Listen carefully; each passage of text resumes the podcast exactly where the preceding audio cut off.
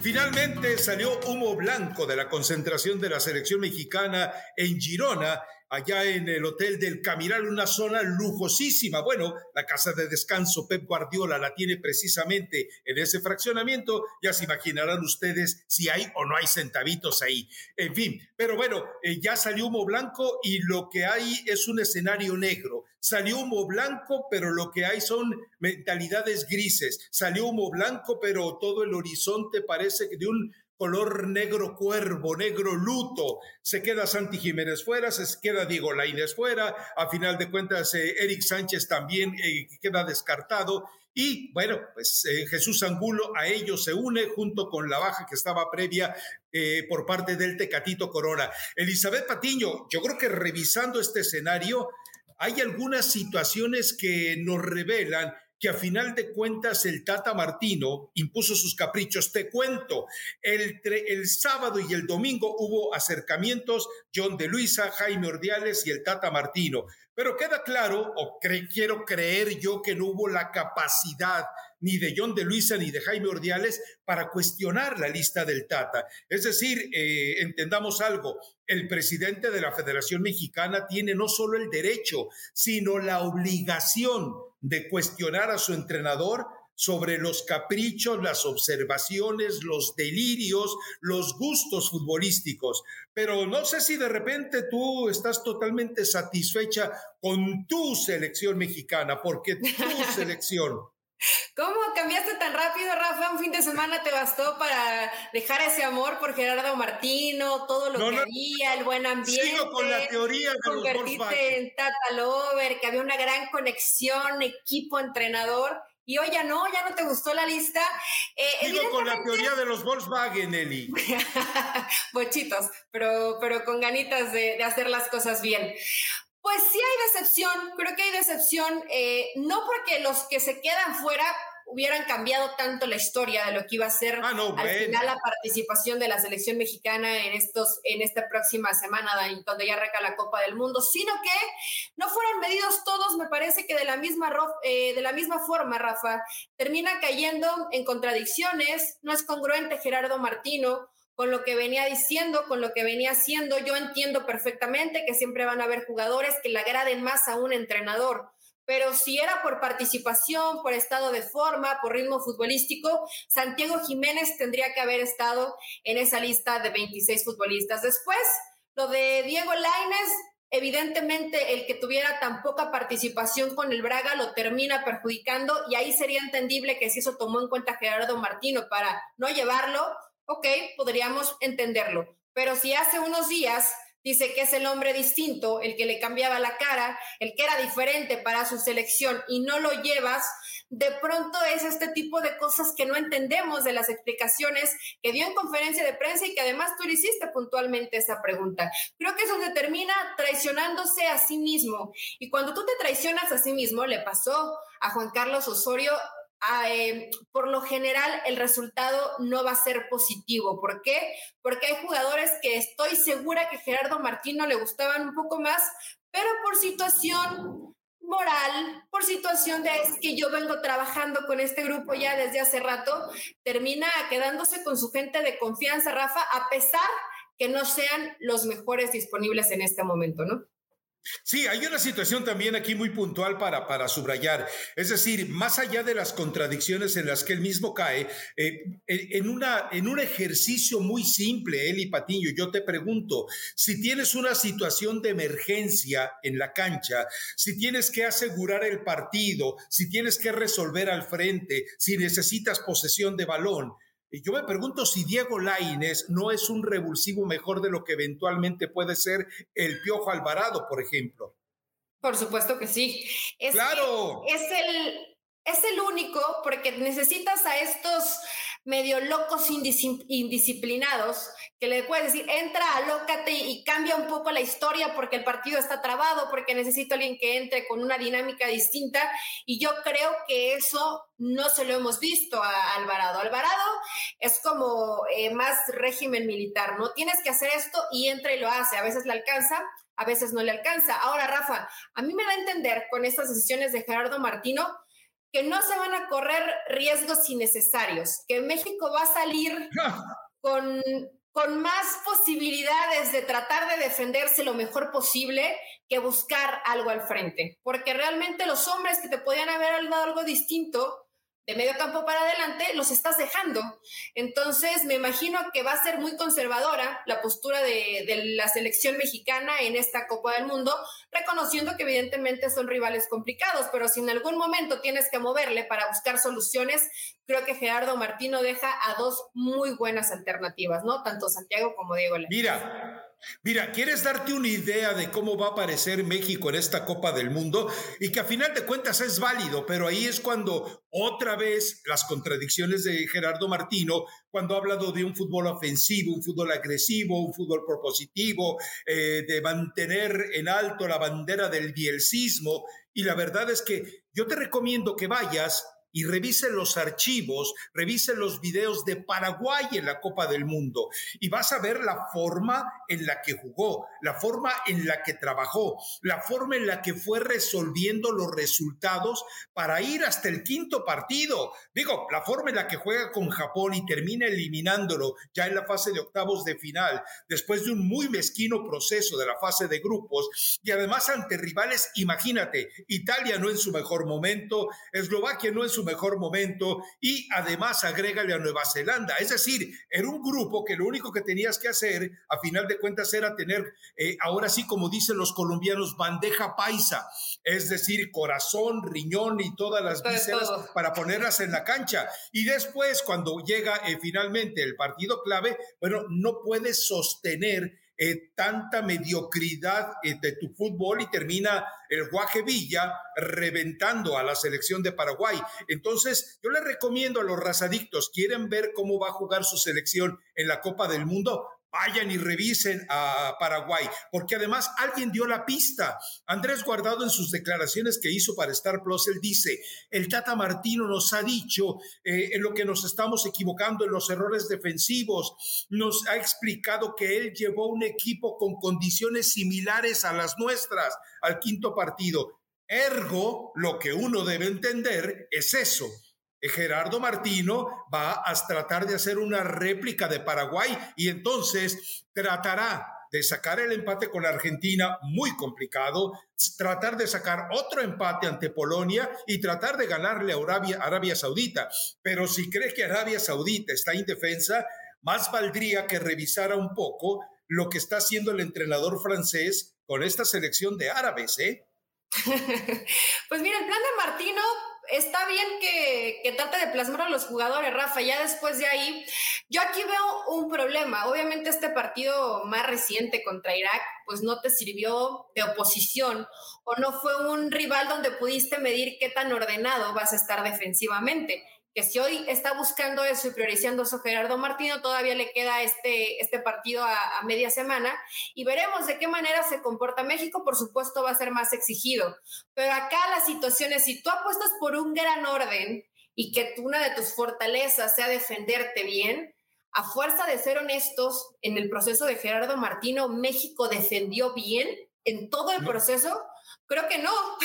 Entonces, es complicado querer aferrarte a una idea que nunca hiciste bien durante todo un proceso y pensar que va a resultarte en una Copa del Mundo, ¿no? Me, me sorprende. Yo también escuché esas palabras de guardado, pero me llama la atención que hoy quieras hacer una apuesta que no tienes perfeccionada. Bueno, ya no vayamos de la perfección, que no tienes bien trabajada y de pronto ya veremos tal vez a ojo como un lateral y algunas situaciones de no vas a estar bien parado atrás, porque no lo haces muy rápido en los recorridos. Después, no vas a tener tanta generación de medio campo para adelante porque vas a estar más ocupado por defender que por atacar. Se te va a partir el equipo y quién le va a llevar los balones a los hombres de arriba. Es, es, todo, es toda una modificación lo que quiere Gerardo Martino a una semana. De que arranque la Copa del Mundo. Y, hay, hay, escenarios que no podemos olvidar. Cuando el, equipo cae en desesperación y en desorden, ¿qué era lo que pasaba? Salían los fallidos héroes individuales. Chucky Lozano veía que el balón no le llegaba por izquierda, se cambiaba por derecha, bajaba por balones, llegaba agotado. Los disparos a final de cuentas iban chorreados. ¿Por qué? Por, por ese precisamente agotamiento. Y entonces ya lo sacas de la zona de confort y producción. ¿Qué es lo que pasa con Alexis Vega también? Bueno, lo hemos visto incluso con Chivas, que en el escenario de tratar o de necesitar hacer más de lo que le corresponde, termina, a final de cuentas, asfixiándose, ahogándose y no te genera. ¿Y qué es lo que pasa? Lo que hemos visto con Henry Martín, lo que hemos visto con Raúl Jiménez, lo que hemos visto con el que pongas en el eje del ataque. No le llegan balones propicios de gol. Y si está Funes Mori, los balones propicios de gol, incluyendo penalti, los va a desperdiciar, porque Suecia, el rival de este miércoles, no es para nada, no se parece nada a la selección de Irak. Por cierto que aquí en el mismo hotel, por si escuchan barullo en idioma extraño, es precisamente porque la mayoría de los reporteros eh, suecos están hospedados aquí. Pero bueno, entonces eh, me parece que toda esta apuesta, y lo de Héctor Herrera, Héctor Herrera lo vimos rebasado por los iraquíes. Imagínate por los suecos, imagínate por los polacos, imagínate que termine siendo el último hombre en una cobertura con Robert Lewandowski. ¿Con qué maldita musculatura va a, competir este émulo de Agustín Lara? con una bestia que parece del universo de Marvel. Por favor, hombre.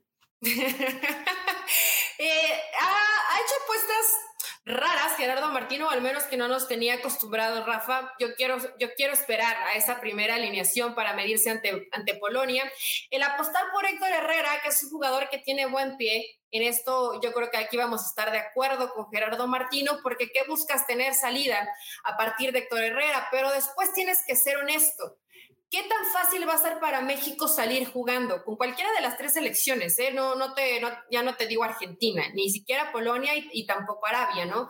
Entonces, para que tú tengas ese hombre que te toque de primera intención o que rompa la línea y se asocie con los de arriba, que me imagino que es lo que quiere Gerardo Martino, pues va a desproteger. Entonces, tus dos volantes interiores tienen que ayudar en esa labor de recuperación. Me, a lo que voy, son demasiadas funciones para un solo jugador. Y de por sí Héctor Herrera, que no es su principal eh, virtud, el recuperar balones, si de pronto se llega a, perder un balón en esa salida por alguien que entra fuerte, por una presión eh, férrea, como va a ser la Copa del Mundo, pues se van de frente contra los centrales y va a ser una posibilidad clara y manifiesta de gol. De pronto eh, veo medio suicida la apuesta de Martino en esa, en esa situación de apostar por Héctor Herrera y no por Edson Álvarez, ¿no? Ahora, también no podemos dejar de lado una situación. Durante toda la eliminatoria, durante las confrontaciones de la Nations League, de la Copa Oro, eh, incluso en partidos amistosos, ¿qué era lo que encontraba México? Dos trincheras bien plantaditas atrás, lo vimos con Irak, la formación era 1-9-1, entonces esto le provoca un padecimiento y es donde el jugador diferente, y si no tienes un tecatito corona y dependes exclusivamente de la persistencia de Irving Lozano, bueno, pues entonces vas a sufrir ante una selección de Polonia que te va a jugar de la misma manera. Eh, posiblemente te coloque dos líneas de cuatro, Zielinski y Lewandowski, y con toda la calma del mundo. ¿Por qué? Porque Polonia sabe que una, un empate es bastante bueno por la evidente superioridad que debe tener sobre Arabia Saudita y que entendamos algo, el catalizador de fracaso de todos es precisamente Argentina. Es decir, nadie sueña con vencer a Argentina en el grupo C. Todos están prácticamente viviendo un luto anticipado y resuelven entre ellos lo que puede ser el siguiente paso. Entonces, si ya ante adversarios de menor jerarquía y de menor embalaje físico como los de CONCACAF y las elecciones B de CONMEBOL te hicieron sufrir, imagínate lo que se te viene encima ante los eh, Panzers eh, polacos ante los argentinos, que también sabemos cómo eh, disputan cada pelota, y los árabes, que son muy distintas de todas las versiones que ustedes hayan visto hasta ahora. ¿eh? Sí, lo vimos que es un equipo, para empezar, muy ordenado y muy difícil hacerle gol. México tendría que tener o va a tener demasiada paciencia, tiempo, creatividad, ideas para, que, si no puedes, para que si no puedes pasar esas líneas bien armaditas, hasta el momento no las ha tenido Rafa. Por eso ningún rival en realidad va a ser sencillo. Yo sí deseo que a México le vaya bien en la Copa del Mundo y sobre todo después del panorama que nos diste el pasado, el pasado viernes, donde al menos el grupo pues está con el entrenador, están todos bien enchufaditos, eh, algunos mejor físicamente, que se han ido recuperando en estas semanas, que han estado de concentración, y a partir de ahí apostar a que salgan en una gran actuación colectiva, individualmente, y puedan sacar los resultados que se necesitan. Va a ser complicado porque realmente en el proceso muy pocas veces hemos visto jugar bien a México y más si vas disminuido en ciertas zonas o no llevas más posibilidades para darle una cara distinta a tu selección, pues todavía se vuelve más difícil la tarea para Gerardo Martino Rafa, pero no vamos a estar todos contentos con la última convocatoria. Me parece que sí no midió de la misma forma a los que termina por elegir, ¿no? Dentro de esa lista de 26. Sí, a ver, además vamos, vamos yéndonos al escenario más positivo, vamos tratando de pensar de la forma más eh, razonablemente ilusa eh, para revisar lo que es esta selección de México. Ok, vamos pensando que todos los que ha convocado el Tata Martino los va a poner en plena forma física, los va a poner en plena forma futbolística. ¿Le alcanzará a México con un eh, jugador pivote como puede ser Héctor Herrera y rodeado de tanto chamaquerío? Entiendo el ímpetu, ¿eh? es decir, yo espero que Kevin Álvarez tenga un mundial estupendo. De Jesús Gallardo no espero lo mismo. Espero que Luis Chávez, lo que hemos visto hasta ahora, se ratifique. Y espero que Charlie Rodríguez, de repente, ese miedo escénico que le, le da, lo logre superar. con eso, con eso le alcanza de verdad a México para generar la suficiente agresividad de calidad. De cantidad no hablemos, de calidad para poder eh, preocupar a sus adversarios. Por eso te insisto, México podrá presentar 26 Volkswagen bien afinaditos, pero le va a tocar enfrentar a Ferraris y a Lamborghinis en la Copa del Mundo, aunque no te guste. No, no es que no me gusta. Eh, me imagino que el Ferrari sería Argentina. Ya después Polonia, no, no, lo pongas tan alejado y Arabia de, un bochito, Rafa, dales un poquito más de posibilidad para poder competir. Estás poniendo puro Fórmula 1 contra un coche pues, que no podría correr ahí. Eh, pero la realidad hoy de México, a mí me parece un, un medio campo bueno, dinámico, Ahora, con gente joven, ¿no? ¿Qué tanto puede llegar a pesar esto? Tú has vivido eh, ya muchas copas del mundo y sabes perfectamente que no es lo mismo, no importa la liga en donde te desempeñes, ¿eh? aunque estés en Europa llegar a un mundial. Llegar a un mundial tiene un peso importante, pararte en ese escenario te genera un desgaste tanto mental como físico distinto y yo espero que esta gente joven por la que también apostó los hombres de Pachuca, ¿no? Gerardo Martino, puedan resolverle. Los quiero ver en este tipo de escenarios. En algún momento vimos a Charlie Rodríguez, que no es lo mismo una Copa del Mundo que un Mundial de Clubes, pero que dio un gran partido en aquel momento con el Turco Mohamed, seguramente lo recordarás. Es más, Creo que nunca vimos una actuación tan brillante de Charlie Rodríguez. Después viene lesiones con Cruz Azul, etcétera, lo van recuperando. Entonces, Rafa, yo creo que hay ciertos futbolistas que tienen ese perfil de que te pueden dar para un mundial. Hay que verlos en el escenario, ¿no? Espero que toda esta gente joven sí le responda a Gerardo Martino. Y del otro lado, los hombres que ya tienen experiencia, que están en la central, jugadores como Guardado, que va a ser el capitán. Y dices que no esperas mucho de Gallardo, digo, al, menos en los últimos partidos y en el cierre con, Rayados de Monterrey lo hizo bien. Yo espero que pueda tener una buena versión de, Gallardo. A ver, eh, intentamos también algo. Si tú llegas con, tus, eh, con tu flotilla de 11 bochitos eh, bien eh, afinaditos, bien aceitaditos, en plenitud. También entendamos algo, en el caso de Polonia no todos son Lamborghini. Eh, habrá seis o siete jugadores que sí están a ese nivel. Y también, bueno, entendamos algo, que en el caso de Argentina todos son Ferraris y que la gran fortaleza de, Arabia Saudita no son sus individualidades, es la capacidad colectiva que ha mostrado. Por eso, Imposible no es que de repente te dé una buena actuación ante Polonia, que haga sufrir, no, haga sufrir, no, haga sudar a Argentina y que por ahí con Arabia Saudita también por trasquile un punto. Pero eh, yo creo que estamos siendo demasiado, estamos pecando de un optimismo que tal vez ni siquiera tiene Gerardo Martino en este momento. ¿Tú, cómo, ¿Tú cómo lo percibes, Rafa? Tú lo estás viendo todos los días. ¿Ves optimista Martino? ¿Lo ves bajándose del barco como parecía y sin presión? ¿Lo ves que quiere culminar su fase de grupos, agarrar su maleta argentina e irse? ¿Cómo lo ves? Eh, a ver, esto con gente que ha convivido más con él, sí me dice que está hasta el gorro ya que él está pidiéndole a Dios que el 30 de noviembre pueda empacar sus maletas. Y, ah, bueno, él tiene una casa en, entre Girona y Barcelona, él tiene una casa eh, lujosísima, entonces igual puede ir a, refugiar, a refugiarse y sin tener que tomar un trayecto muy largo a Buenos Aires. Algo nos queda claro, él no regresa a México, ¿eh? él les va a dar la bendición. Pero a ver, eh, ayer, por ejemplo, él pasa bromeando y porque había habido un partido entre reporteros y la gente de la, de la selección y había una discusión de bar de si había sido penal, si había sido gol, etcétera.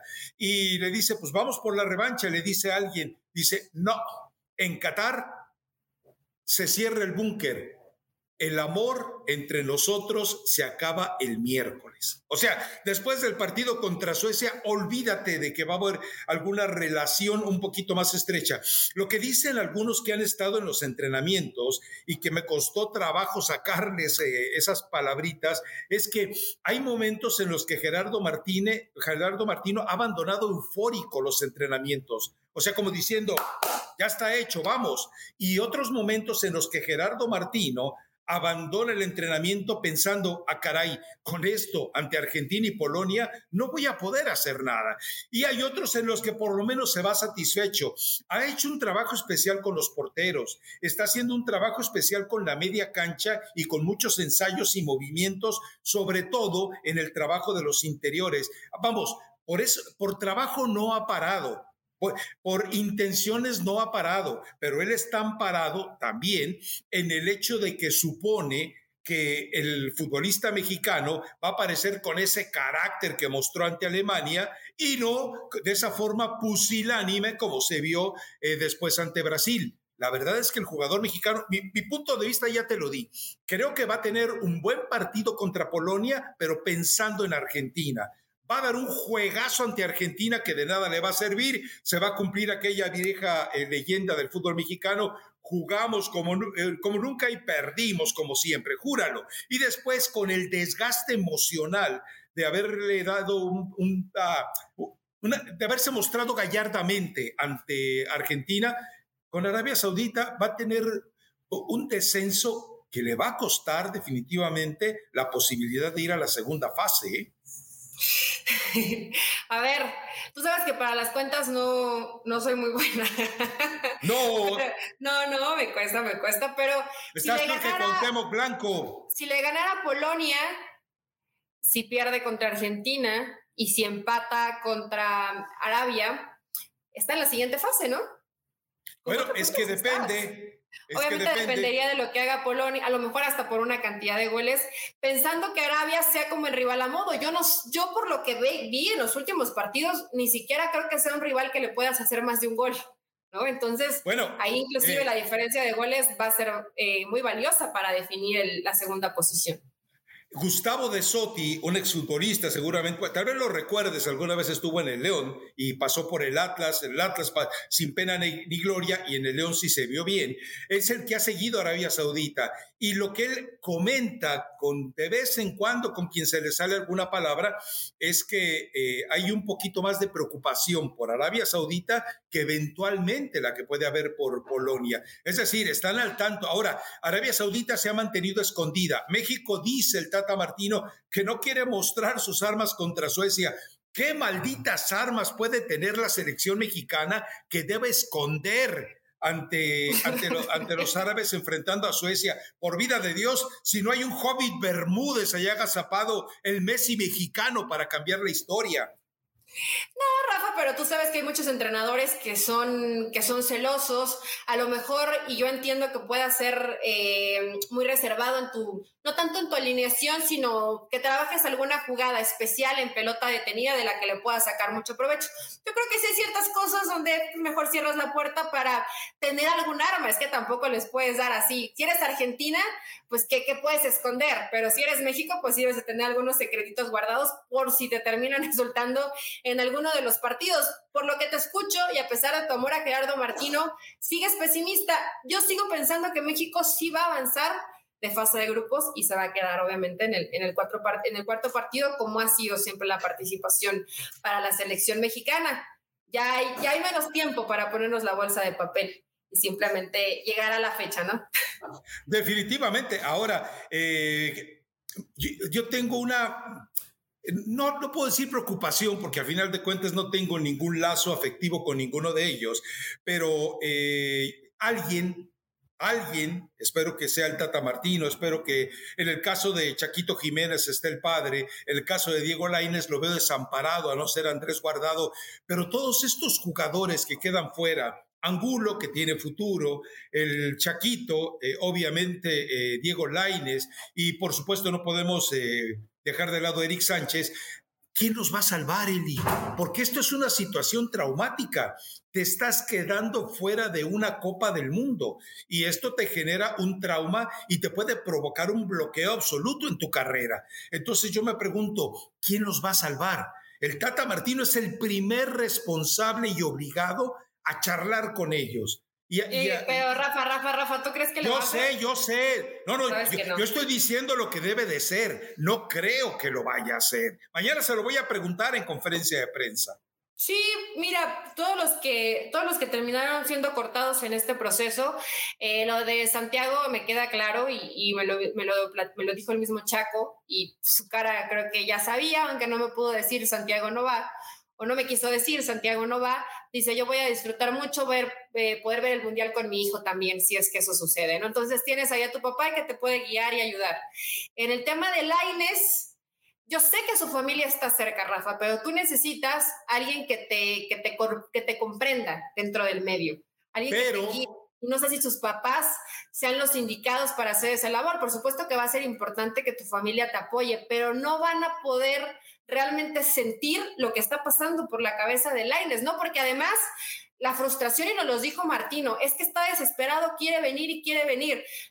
Laines realmente quería estar en ese mundial y no tuvo la misma posibilidad para mostrarse que sus compañeros también en esta recta final de ganarse un lugar a Qatar. Bueno, lo que pasa es que ahí faltó capacidad de diplomacia por parte de la Federación Mexicana de Fútbol para tratar de conseguir que el Braga le diera permiso a Diego Laines. A ver, recuerda algo, Diego Laines termina eh, llegando al Betis de Sevilla a, través de una mentira, porque el papá de Laines va y se, sienta con Emilio Azcárraga y le dice, lo quiere la Roma. Y, y Emilio, pues ya sabes, eh, creído, credulón, inocentón, pispireto, dijo, no me digas, sí, es la Roma. No, bueno, pues que, pero véndelo ya, vámonos, que se vaya ya. Bueno, no llegó a la Roma, no llegó al Ajax, que era donde más le convenía, y termina jugando en el Betis de Sevilla, que es donde mejor le estaban pagando. Entonces, cuando el papá busca más la proyección financiera, nos, es un ejemplo muy claro, la proyección financiera que la proyección eh, futbolística, nos está mandando un mensaje, no sabe manejar a su propio hijo. Pero ¿a cuántos, a cuántos jugadores no les ha pasado eso, Rafa? En la historia ha habido mucho, ¿no? Y no porque el papá lo quiera perjudicar. Yo entiendo que vas a, vas a Ahí están los dos santos. a un, bueno, ya ahorita ya. Ahí está Landín. Papá de los dos santos, pero no siempre, eh, hay muchísimas historias, muchísimas historias de papás que de pronto le dan prioridad al dinero o no tienen ese feeling de saber por qué se va este equipo. ¿Va a jugar? ¿Quién está en su posición? Tres o cuatro opciones. ¿Lo quiere entrenador? ¿No lo quiere entrenador? Todo eso también debería de, ponerle un poquito de empeño el jugador en, ir enterado. Eh, en ese momento Laines era muy, muy, muy joven y tenía esa ilusión y esas ganas de ya salir del, del fútbol mexicano. Pero esperemos que encuentre a alguien, Rafa, que yo no sé si sea su papá, su mamá, a lo mejor hasta su mismo hermano, alguien en su familia que así lo pueda guiar, porque el golpe anímico yo creo que sí termina siendo fuerte, ¿no? Y después, espérate, porque va a regresar, y hay que ver cuántos minutos va a tener con, con el Braga, ¿no? Eh, Estás perdiendo el punto. Recuerda que la Federación Mexicana de Fútbol abandonó a los campeones sub-17 en Perú y abandonó a los campeones sub-17 en México. Eh, la prueba es que toda esa generación, toda esa dinastía prácticamente se perdió. O sea, ninguno llegó a los alcances que se esperaba. Entonces, me queda claro, ¿sabes qué? John de Luisa, John de Luisa ahí te vaya, ya, me contaron la historia. John de Luisa, terminando el Mundial, renuncia a la Federación Mexicana de Fútbol y se va a hacerse cargo de un puesto importante en el comité organizador de la Copa del Mundo 2026. Es decir, él como los gatos cae parado. Él como los gatos lo puedes aventar del edificio del fracaso y va a caer parado. Júralo, y John de Luisa no le preocupa cómo le vaya a la selección. Su futuro va a ser mejor a partir del fracaso de México en esta Copa del Mundo. Entonces, ¿tú crees que John de Luisa va a decir, ay, pobrecitos muchachitos, ¿qué podemos hacer por ellos? Déjame conseguir un psicólogo, déjame conseguir a alguien. No, no, los van a abandonar, Eli. Y eso es lamentable. No merecen ese trato, no merecen ese trato, porque arrojarlos de boca al fracaso es prácticamente un acto de villanía de los dirigentes del fútbol mexicano. Sí, sí, sí, sí, pero siempre, imagínate, hablaste de campeones del mundo. imagínate cuando ni siquiera llegaste a competir, cómo te puedes llegar a perder y en un lugar donde estás constantemente compitiendo por un puesto que no solamente tienes que estar muy bien física y futbolísticamente, sino muy bien de acá para soportar, aguantar, esperar tu momento, esperar minutos, esperar que el entrenador te ponga. Se vienen situaciones difíciles. Ahora, tanto Santiago como Laines, Rafa, eh, son jóvenes que tienen mucho talento. Entonces, vienen caminados, eh, creo que les puede alcanzar. Santiago me parece un chavo muy maduro. Laines, no sé qué percepción tenga la gente que convive más con él en selección. Parece un chavo maduro cuando declara, pero es muy importante también la relación que tiene con su familia, ¿no? Eh, recuerda por qué el Piojo Herrera lo dejó marginado un tiempo en el América. Porque el muchachito se iba a las fiestas con los juniors de Televisa en Santa Fe y terminaba pues eh, echando ahí todas las energías en lugar de una cancha de fútbol. Pero dice la producción que ya, que se venga tu recomendación musical porque el podcast eh, tiene que irse al horno de inmediato. Perfecto, Rafa. Mi recomendación musical es de Karim León y se llama Tu amor barato. Eso fue lo que les dio Gerardo Martino al Chaquito Jiménez y a Diego Laines, a Santiago Jiménez, a Diego Laines. Un amor barato. Les dijo que los quería llegaron a Girona solo para saber que no estaban en esa convocatoria rumbo a Qatar 2022. Y bueno, pues ya el viernes platicaremos un poco más en forma del partido contra Polonia, ¿no? Ya se viene. Sí, ya el viernes habrá oportunidad de platicar de Polonia y revisar un poco el partido contra Suecia. Bueno, eh, nos escuchamos en la próxima edición de este podcast de Raza Deportiva.